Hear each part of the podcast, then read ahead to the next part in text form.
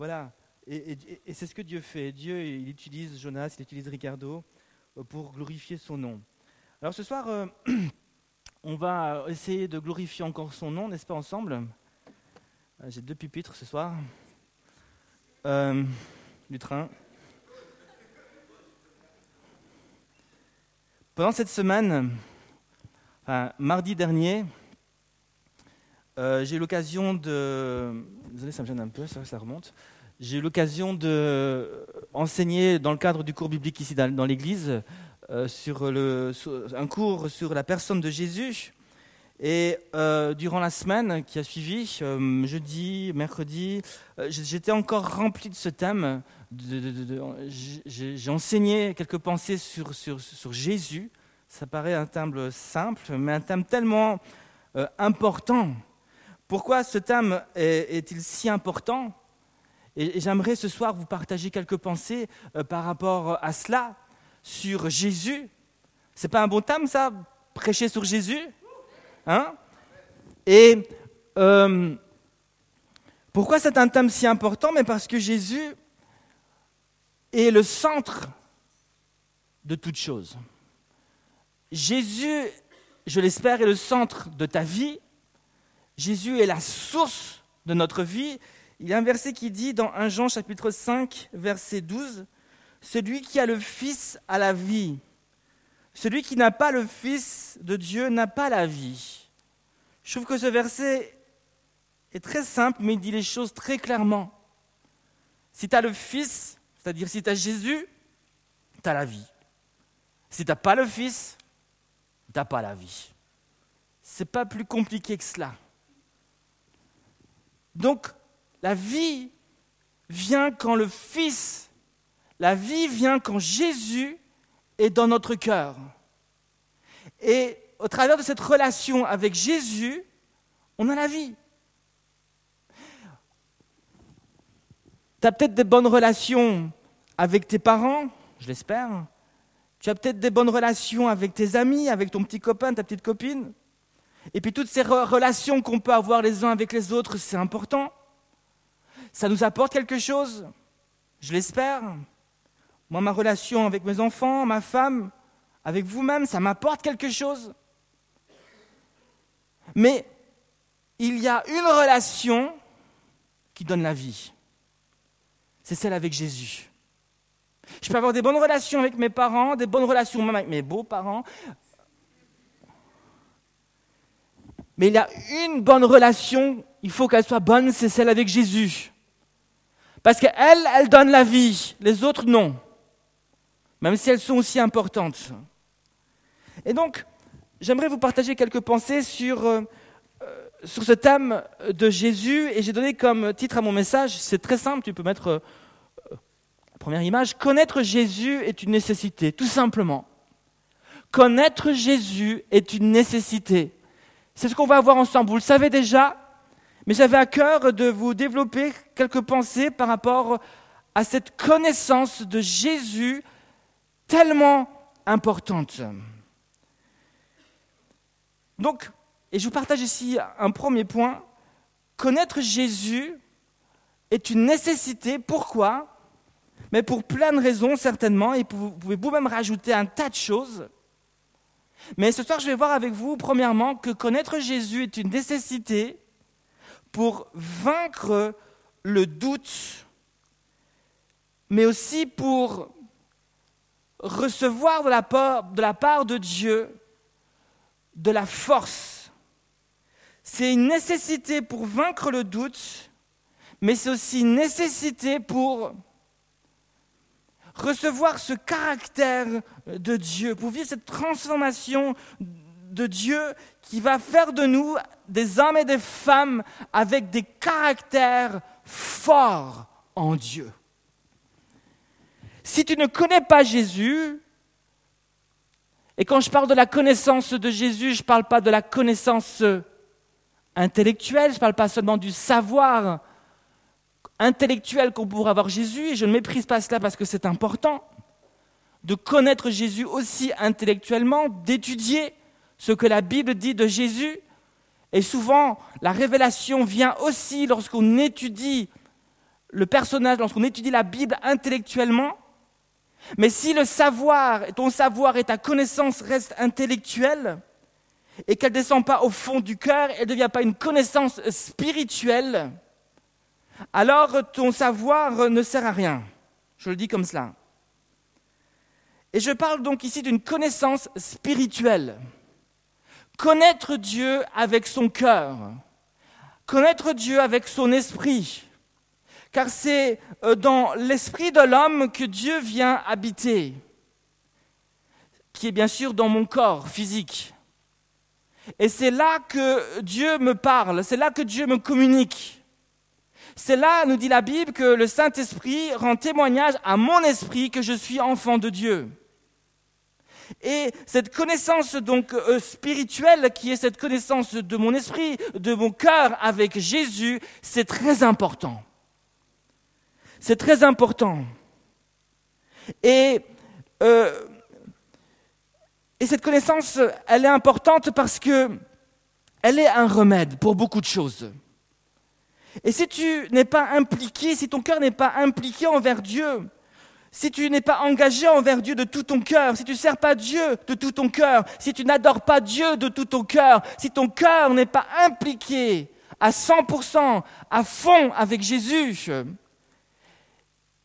régulièrement, tu vas certainement, mais régulièrement, tu vas certainement vivre et connaître ce que j'appelle euh, des crises de doute. Vous connaissez les crises de foi, les crises d'identité, mais il y a aussi des crises de doute.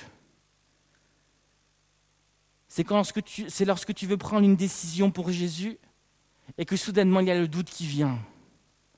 C'est quand tu vas dans une direction pour Dieu, puis soudainement il y a le doute qui vient. Il y a peut-être un jeune qui n'a jamais connu cela, mais je pense qu'on a tous vécu ça à un moment de notre vie. Je dois prendre une décision ferme. Une semaine avant, ou même la veille, j'ai prié, j'avais le feu, j'avais la flamme. J'étais prêt à déplacer les montagnes, mais c'était la veille. Car lorsque le jour est arrivé, tout ce feu, toute cette flamme, tout ce feu d'artifice disparut. T'as jamais vécu ça? T'as le feu la veille et le jour même, tu sais plus où tu es. Tu perds les pédales. Tu n'es plus très sûr de ton choix. Il y a une crise de doute. Qu'est-ce que je suis en train de dire? Je suis en train de dire tout simplement que s'il n'y a pas des racines en Jésus, dans ta relation avec Jésus, s'il n'y a pas des racines dans la parole de Dieu, il va te manquer de l'assurance à propos de Jésus, bien sûr. Et tu seras tantôt en haut, tantôt en bas. Tu vas être comme une montagne russe. Dernièrement, j'étais avec ma fille, il n'y a pas si longtemps, à Europa Park. Et puis, j'étais juste avec ma fille je voulais vivre un temps particulier avec elle. Et ma fille, elle, a seulement 7 ans, mais elle n'a pas froid aux yeux. Hein. Elle, a osé aller dans. Comment s'appelle Eurostar, la grosse boule, là. Elle a osé aller dedans, la grosse boule, là. Vous savez, la grosse boule. Je ne sais pas si. Qui a jamais été à Europa Park? Qui a jamais été? Ok. À Europa Park, il y a une grosse boule. Puis à l'intérieur, il y a une montagne russe qui va très, très, très, très vite. Et puis elle a osé aller dans cette grosse boule. Au début, on est allé au milieu. Et puis on est parti. Une deuxième fois, on est allé. Elle m'a dit non, papa, je veux pas aller. Je veux pas aller au milieu. Je vais aller au premier wagon. Je dis quoi, le premier? Je dis au premier. Je dis non, viens. Elle m'a fait une crise. Elle voulait, elle voulait aller au premier wagon, là où on voit tout, même s'il fait tout noir. Mais je lui dis non c'est pas bien, tu vas avoir peur. En fait, c'est moi qui avais. Non.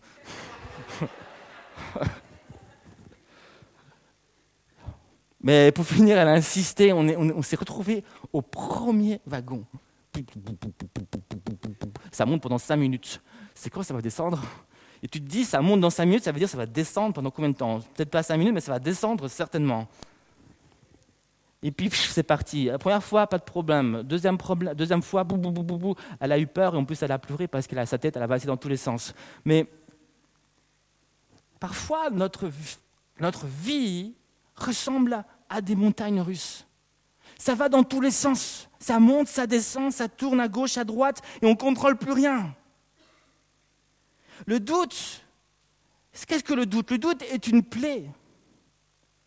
Le doute est un obstacle qui souvent nous empêche de vivre pleinement la bénédiction de Dieu. Le doute empêche à l'enfant de Dieu que tu es de prendre des décisions fermes pour Dieu. T'empêche de prendre euh, des euh, décisions avec assurance pour Dieu. Et cela te prive souvent de la bénédiction de Dieu. Jacques a dit, c'est pas un jeu, hein. Il y a un gars dans la Bible qui s'appelle Jacques. Et Jacques a dit, au chapitre 1, verset 6, vous avez déjà joué à ça quand vous étiez tout petit? Celui qui doute, regarde, écoutez ce que Jacques a dit. Celui qui doute est semblable au flot de la mer, agité par le vent et poussé de côté et d'autre, qu'un tel homme ne s'imagine pas qu'il recevra quelque chose du Seigneur. Ce pasteur, quand je vous lisais euh, son livre, sa lettre, il est assez radical dans sa pensée. Jacques, c'est le genre de pasteur, euh, lorsque c'est noir, il dit que c'est noir. Quand c'est blanc, il dit que c'est blanc. Lui, il n'a pas de gris. Il dit les choses telles qu'elles sont. Et des fois, quand on lit un peu sa lettre, on trouve qu'il est un peu dur. Et, là, il nous dit clairement ce qu'il pense euh, des gens qui doutent. Il dit, tu doutes, tu vaux pas mieux que euh, des vagues, des flots qui vont tous les sens, qui sont agités par l'eau, qui vont en, haut, en bas. Et puis il dit qu'une telle personne ne pense pas recevoir quelque chose de Dieu. T'imagines, tu as un entretien avec Jacques. Tu aurais vu ce que Jacques a dit. Tu lui exposes ton cœur. Ah, des fois, j'ai des doutes, tout ça. Tu as des doutes. T'imagines pas que tu quelque chose du Seigneur, toi. toi Je ne pense pas qu'il serait comme ça s'il serait devant toi, mais c'est le gars qui dit les choses telles qu'elles sont. Et il dit les choses clairement. Quand il y a le doute qui est là, qui persiste, elle est comme un obstacle qui nous empêche de recevoir quelque chose de Dieu, qui nous empêche d'aller de l'avant et de vivre les bénédictions que Dieu a prévues pour nous. Qu'est-ce que le doute? Comment pouvons-nous encore définir le doute? Le doute est le manque de racines. J'aime cette définition-là. C'est un manque de racines. Qu'est-ce qui empêche au plus grand ou même au plus fin des arbres à ne pas tomber au moindre geste de ma part ou de ta part? Qu'est-ce qui empêche un arbre de ne pas euh, s'écrouler, de ne pas tomber si je m'appuie dessus? Même le plus fin, on pourrait dire le plus gros parce qu'il est, est, lourd, mais le plus fin qui n'est pas si lourd que cela. Qu'est-ce qui l'empêche de tomber? Mais ce sont les racines. Les racines est ce qui donne de la force à l'arbre et ce qui donne de la stabilité à l'arbre. Et ce qui permet à l'arbre d'être droit, fort, stable. Tu enlèves les racines et tu poses juste l'arbre comme ça sur le sol, il tombe facilement au moindre geste, au moindre coup de vent. Et les racines donnent de la stabilité. Et je dirais que le doute est un manque de racines. Les racines à nous, c'est notre connaissance de Jésus. Et plus les racines sont grandes et profondes, plus l'arbre sera fort et stable. Et plus nos racines à nous, c'est-à-dire notre connaissance de Jésus, plus notre relation avec Jésus est bonne plus nos racines sont grandes, sont fortes, sont profondes, plus notre assurance en Dieu sera grande, plus notre conviction sera grande, et plus notre assurance avec Dieu sera grande.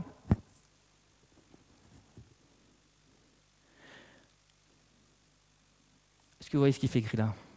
Plus nos racines, c'est-à-dire notre connaissance de Jésus, est grande, plus notre assurance en Jésus euh, sera grande. Et plus notre assurance sera grande, plus notre caractère pour Jésus sera fort. Plus notre caractère pour Jésus, et si ton caractère est fort, plus il sera facile de prendre des décisions difficiles pour Jésus.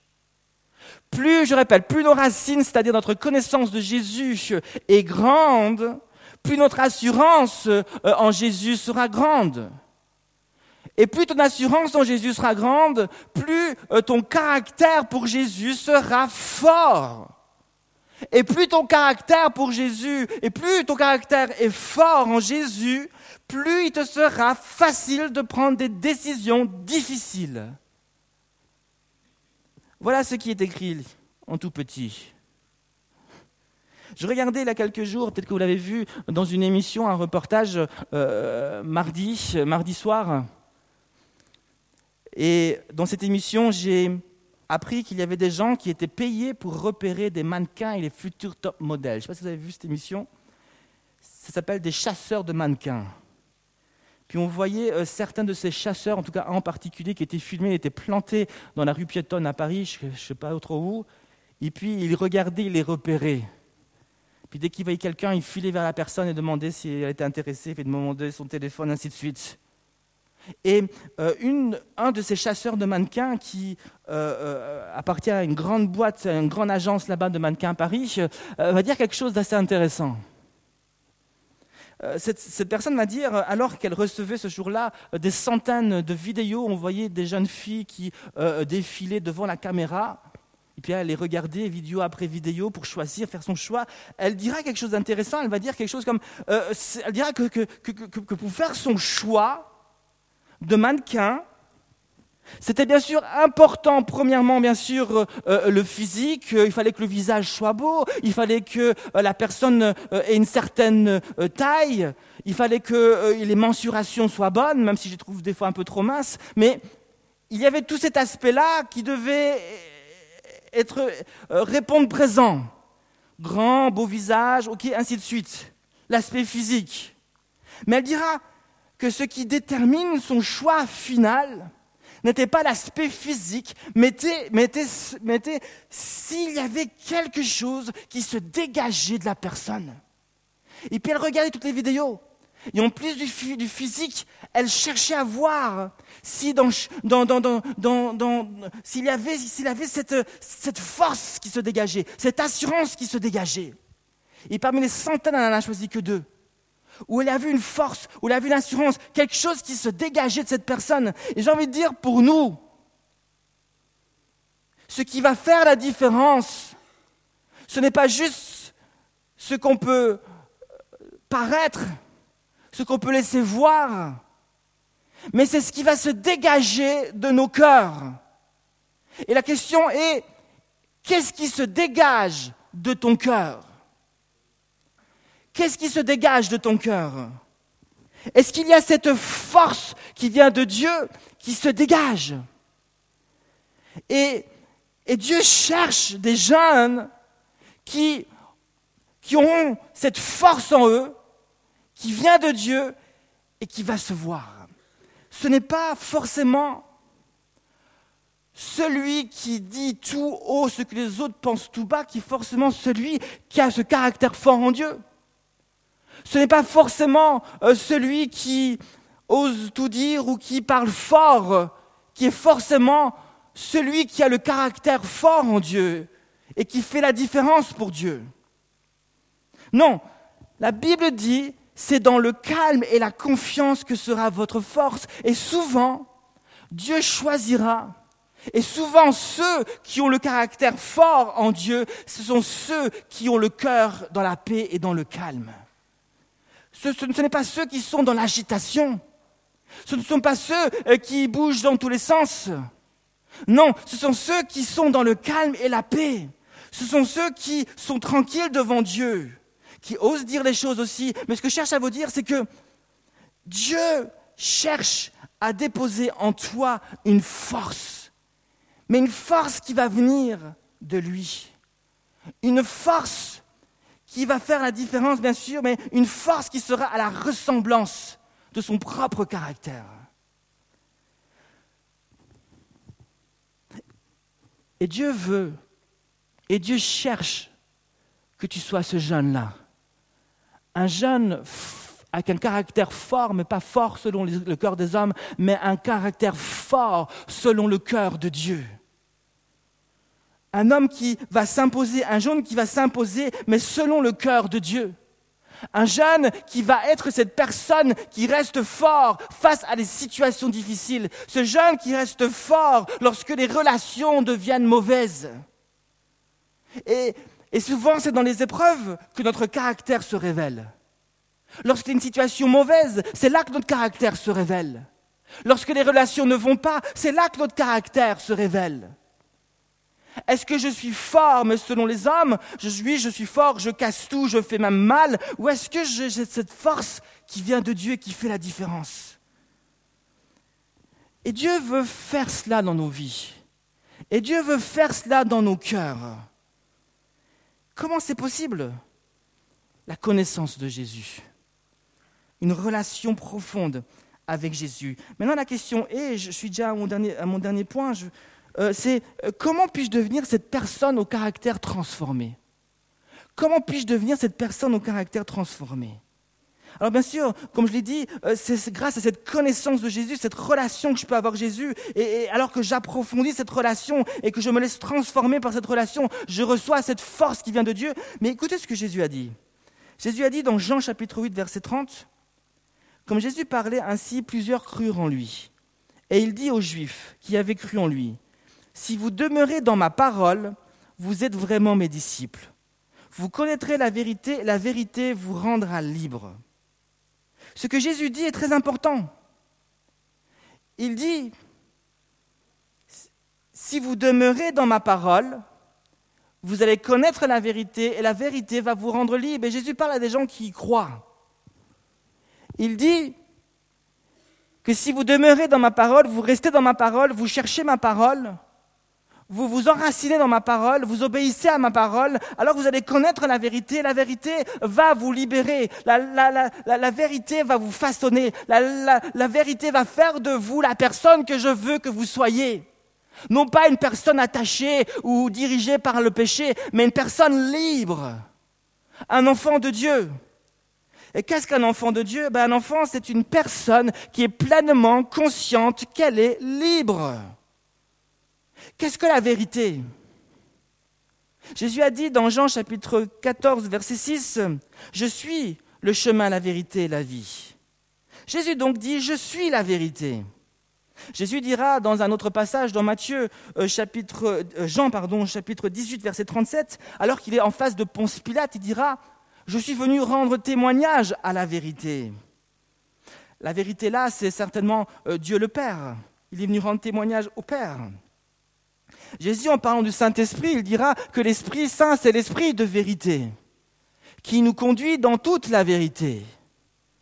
Jésus dira encore au sujet de la parole, dans Jean 17, 17, Père, sanctifie-les par ta vérité. Ta parole est la vérité. Qu'est-ce que donc la vérité? La vérité, c'est la, c'est comme ça que je le définis, c'est la révélation de Dieu dans sa plénitude. Le Père, c'est la vérité. Jésus, c'est la vérité. Le Saint-Esprit, c'est la vérité. La parole, c'est la vérité. Et la vérité, c'est la révélation de Dieu dans sa plénitude. C'est la révélation de qui est Dieu et de ce qu'il veut faire dans ma vie au travers de sa parole. Et Dieu, dans sa vérité, fait de moi un enfant de Dieu. C'est-à-dire un enfant qui est conscient, qui est pleinement libre. Si je suis conscient que je suis pleinement libre, qu'est-ce qui va se passer? Ben, Je vais commencer à agir comme quelqu'un qui est pleinement libre. Si je suis conscient que je suis pleinement libre, je vais penser comme quelqu'un qui est pleinement libre. Je vais parler comme quelqu'un qui est pleinement libre. Je vais agir comme quelqu'un qui est pleinement libre. Je vais adopter une attitude comme quelqu'un qui est pleinement libre. Et donc c'est important de, euh, euh, euh, de comprendre cela et de marcher dans la vérité. Est-ce que je vais lire juste un, passage? Je vais lire un, texte avec vous, une histoire, et je termine avec cela. Est-ce que Jonas, tu peux venir? Je voudrais euh, déjà qu'on puisse se mettre dans une ambiance de louange.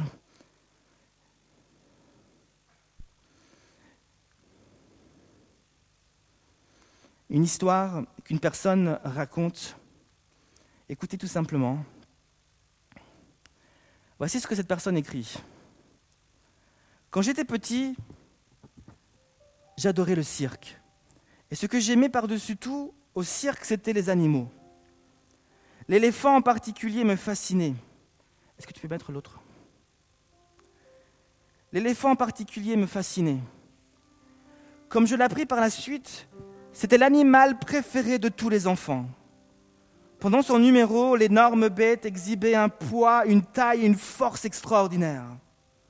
Mais tout de suite après et jusqu'à la représentation suivante, l'éléphant restait toujours attaché à un petit pieu fixé en terre par une chaîne qui retenait une de ses pattes prisonnières. Mais ce pieu n'était qu'un minuscule morceau de bois à peine enfoncé de quelques centimètres dans le sol. Et bien que la chaîne fût épaisse et résistante, il me semblait évident qu'un animal capable de déraciner un arbre devrait facilement pouvoir se libérer et s'en aller. Le mystère reste entier à mes yeux. Alors qu'est-ce qui le retient? Pourquoi ne s'échappe-t-il pas? À cinq ou six ans, j'avais encore une confiance absolue dans la science des adultes. J'interrogeais donc un maître d'école, un père ou un oncle sur le mystère de l'éléphant. L'un d'eux m'expliqua que l'éléphant ne s'échappait pas parce qu'il était dressé. Je posais alors la question qui tombe dans le, sous le sens. S'il est dressé, pourquoi l'enchaîne-t-on? Je, euh, je ne me rappelle pas qu'on m'ait fait une réponse cohérente. Le temps passant, j'oubliais le mystère de l'éléphant et de son pieu. Ne m'en souvenais que lorsque je rencontrais d'autres personnes qu'un jour, elles aussi, s'étaient posé la même question. Il y a quelques années, j'ai eu la chance de tomber sur quelqu'un d'assez savant pour connaître la réponse. L'éléphant du cirque ne se détache pas parce que dès tout petit, il a été attaché à un pieu semblable.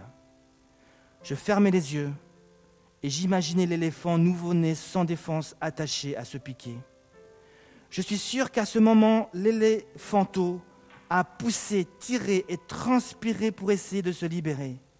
Mais que le piquet étant trop solide pour lui, il n'y est pas arrivé malgré tous ses efforts.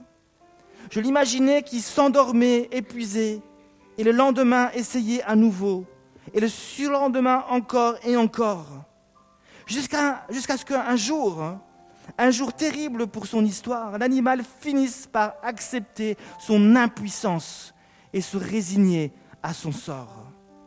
Cet énorme et puissant éléphant que nous voyons au cirque ne s'échappe pas parce qu'il croit en être incapable.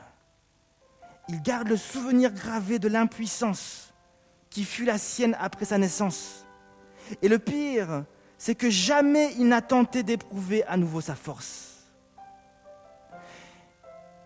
Vous connaissez peut-être, je l'ai fait, c'est une histoire que j'ai fait un peu plus long, mais vous avez peut-être déjà entendu cela. Et peut-être que plusieurs, vous êtes un peu comme cet éléphant. Vous avez dans vos vies des pieux. Et sur ces pieux, il y a une chaîne qui est attachée. Ah, le pieu n'est pas très enfoncé, mais chaque pieu est un mensonge. Qu'est-ce qui retenait vraiment l'éléphant? Est-ce que c'était le pieu? Est-ce que c'était la chaîne? Non. Ce qui, ce qui retenait réellement l'éléphant, c'était sa croyance ou sa foi dans un mensonge il croyait qu'il était incapable de s'échapper alors qu'il en était tout à fait capable. Et ce qu'il retenait, c'était juste sa foi dans un mensonge. Et son échec passé, et ses divers échecs par le passé, ne faisaient que renforcer cette réalité. Car c'était un mensonge, mais c'était une réalité qu'il vivait et qu'il a vécue. Il a vécu cette réalité. Il a vécu l'échec à plusieurs reprises. Et l'échec était une réalité dans sa vie, en tout cas a été une réalité dans sa vie. L'impuissance a été une réalité dans sa vie. Mais ce soir, Jésus ne vient pas juste avec une réalité, Jésus vient avec la vérité. Et Jésus, avec sa vérité, veut te transporter de la réalité du mensonge à la réalité de la vérité. Dans quelle réalité veux-tu être? La réalité du mensonge ou la réalité de la vérité. Tu peux rester dans ta réalité, tu peux rester dans ton échec, tu peux rester dans l'impuissance ou tu peux rester ou aller dans la puissance de Dieu, aller dans la liberté qui est vivre dans la vérité, celle de Dieu. Ce soir, Jésus te propose sa réalité. Mais cette réalité-là, je peux y accéder en allant par la vérité, en vivant par la vérité de Dieu. Et ce soir, j'aimerais vous inviter à examiner peut-être un instant vos cœurs. Il y a peut-être des pieux qui sont là, qui sont des mensonges, des mensonges qui vous enseignent que vous êtes juste incapable, que vous êtes impuissant, que vous n'y arriverez jamais que les examens sont là, que les examens approchent et que ça va juste être la galère et que vous n'allez pas y arriver. Et que vous êtes peut-être trop nul pour euh, après réussir dans la vie. Et que le plan de Dieu ne se passera pas pour vous. Et puis il peut y avoir tellement d'autres choses que ces pieux dans vos vies vous enseignent. Et puis il y a eu des échecs, il y a eu des douleurs qui sont là pour vous rappeler que oui, un jour j'ai vécu l'échec. Et c'est vrai, tu l'as vécu, c'est une réalité que tu as vécue. Mais ce soir, Dieu dit, c'est une réalité, mais je veux te faire vivre une autre réalité. Une réalité que tu vas pouvoir vivre en vivant par la vérité. Entre dans ma vérité. Si vous demeurez dans ma parole, vous connaîtrez la vérité. Et la vérité va vous transporter dans la réalité de Dieu. Vous serez libre. Est-ce que vous comprenez la pensée? Seigneur Jésus, je prie ce soir, afin que tu puisses nous toucher.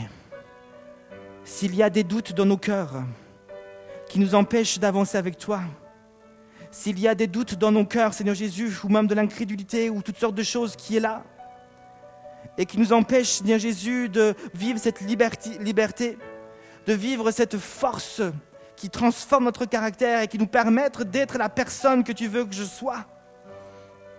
Je prie Jésus pour que tu mettes au jour chaque mensonge dans notre cœur et que par ta puissance, que par ta vérité maintenant, tu puisses te révéler à nos cœurs et tu puisses juste nous libérer. Ce soir, Jésus te tend la main. C'est la main de la vérité. Et te dit, acceptes-tu de prendre ma main? Et je vais t'aider à passer d'une réalité à une autre réalité. Je vais t'aider à passer de la réalité du mensonge à la réalité de la vérité. Est-ce que tu acceptes de prendre ma main, dit Jésus? Arrête de vivre dans le mensonge. Arrête de vivre et de croire que euh, ça ne va jamais aller pour toi. Moi, ma vérité dit que je suis la vie et je viens te donner la vie. C'est la vérité, ma vérité. Et elle libère cette vérité. Saint-Esprit, viens maintenant toucher nos cœurs. Viens toucher nos vies. Viens toucher nos corps. Manifeste ta présence. Manifeste ta puissance. Révèle-toi, Jésus. Révèle-toi, Jésus. Oh, Alléluia, Jésus. Si tu es dans une situation difficile, si la porte est fermée devant toi, s'il y a un obstacle impressionnant, intimidant, ne crois pas ce que cet obstacle t'enseigne. Regarde à Jésus et écoute sa vérité. Elle te dit, tu es capable. Elle te dit que tout est possible à celui qui croit. Elle te dit qu'il n'y a rien d'impossible à Dieu. Elle te dit, Jésus est le chemin, la vérité la vie. Elle te dit que Jésus est mort à la croix pour que toi tu aies la vie. Saint-Esprit souffle. Souffle maintenant. Alléluia Jésus. Et je vois Jésus qui est un peu comme un chirurgien et qui entre dans la salle pour opérer. Et il y a plusieurs personnes ici qui ont besoin d'être opérées. Il y a plusieurs ici qui ont besoin qui ont besoin de voir le mensonge dans leur vie être enlevé. Mais c'est un acte chirurgical très important que seul Dieu peut accomplir. Ce soir, est-ce que tu acceptes de venir à Jésus? Avec ton cœur qui a peut-être besoin d'être touché, libéré, guéri. Souffle Jésus. Souffle Jésus. Il y a ici un jeune en particulier. Tu te fatigues, tu te fatigues tu te fatigues à suivre Jésus, mais à chaque fois, c'est comme s'il a quelque chose de plus fort en toi qui te ramène en arrière. Et tu essaies et tu essaies, mais pourtant tu te fatigues. Parce qu'alors que tu arrives, il semble qu'au au, moment où tu arrives, euh, de nouveau tu es euh, retiré en arrière au point de départ. Et Jésus dit, tu as besoin de ma vérité. Et je désire te toucher ce soir. Tu as besoin de ma force. Tu as besoin de ma puissance. Tu as besoin de mon attouchement. Et je désire te la communiquer ce soir. Ce soir, est-ce qu'il y a un jeune ou plusieurs jeunes qui sentent dans leur cœur qu'elles ont, qu'ils ont besoin de cet attouchement particulier de Jésus qui va faire toute la différence dans leur vie? Si c'est ton cas, est-ce que ce soir tu peux juste lever la main devant Jésus?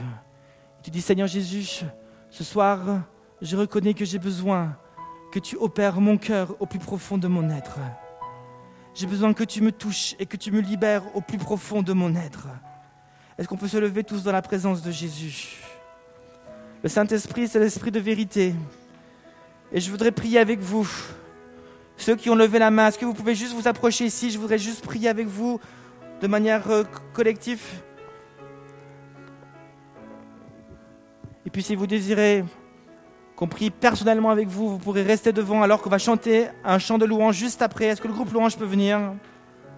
Mais ceux qui ont levé la main, est-ce que vous pouvez déjà vous approcher? Je voudrais prier de manière générale pour vous.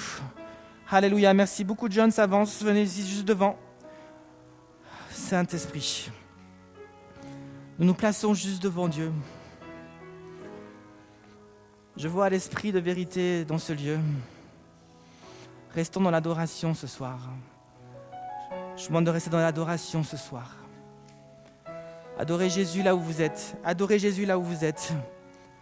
Adorez Jésus là où vous êtes. Levez les yeux vers lui. Levez votre cœur vers lui. Alléluia Jésus. Alléluia Jésus.